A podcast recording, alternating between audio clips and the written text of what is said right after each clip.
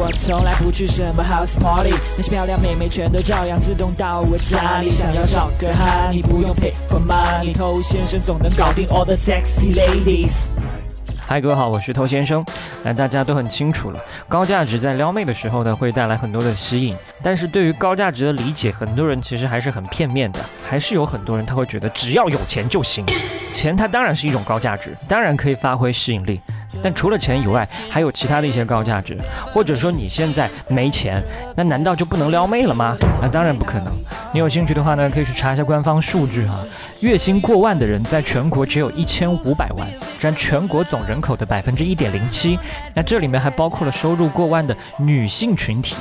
而且话说回来，一个月挣一万是不错，但是他能称之为有钱人吗？所以这是客观的数据表明，没钱也照样要撩妹，照样撩得到妹。否则全中国只有不到百分之一月薪过万的人在撩妹，你觉得这可能吗？不要再拿自己没钱当借口了。这么多人都没钱，啊，就你不行？嗨。你多久没有恋爱了？加入偷先生内部进化课程，学习更多干货，尽早解放双手。微信了解一下：b a d t o u。好，想学习不可告人的内部课程呢，请去添加微信号、公众号和抖音号，都是 k u a i b a m e i，快把妹的全拼。好，高价值呢通常分为两种，硬价值和软价值。那其中呢，硬价值它又包含了生存价值和繁衍价值。生存价值，你看这个名字就知道了，它是有助于你生存的。譬如说我们刚才说的钱，它显然就是一种生存价值。你有财富，可以解决你生活当中的很多问题啊，车子、房子、票子这些都算。那除了财富，它是你的生存价值以外呢？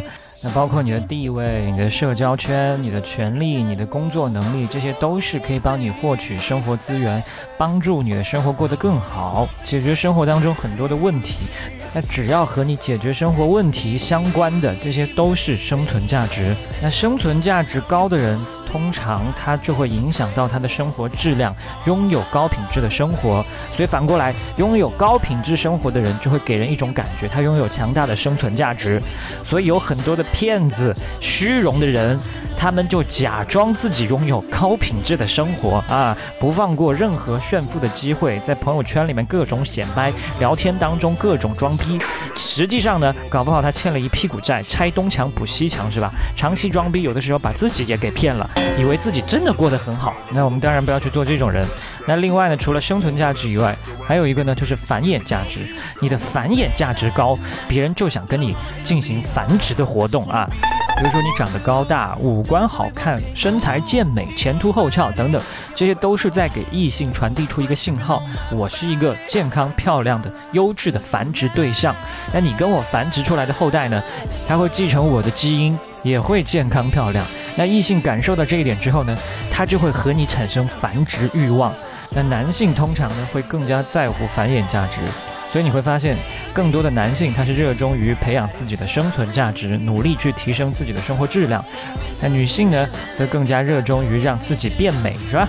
但是现在因为化妆、医美这方面的技术之高超。已经让你想简简单单找个漂亮的老婆生一个漂亮的娃，这一点变得没有什么保障了啊！就你看到的好看，它不一定是基因好。好，那这些都是硬价值。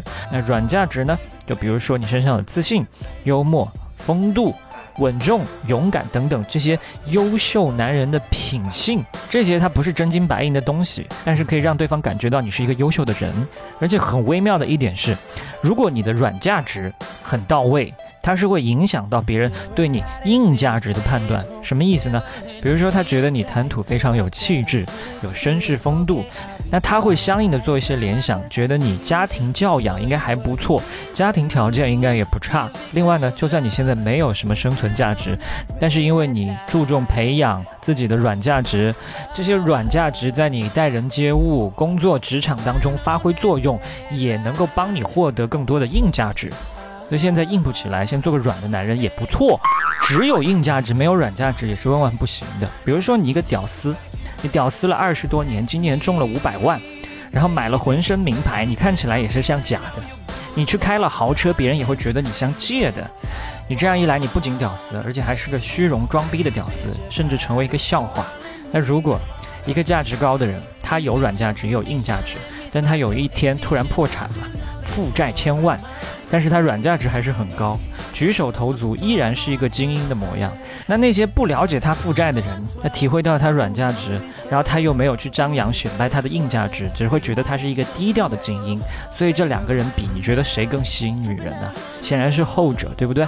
所以没有女人缘，他不完全是因为穷。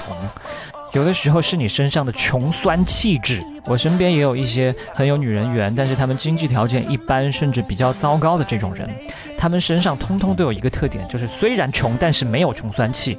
再穷，对自己都有要求，体面，精神饱满，自信大方，从来不觉得自己是个屌丝。那这种拥有强大软价值的人呢？我相信他迟早也会拥有硬价值。OK，我是偷先生，今天就跟你聊这么多了。把节目分享给你身边的单身狗，就是对他最大的温柔。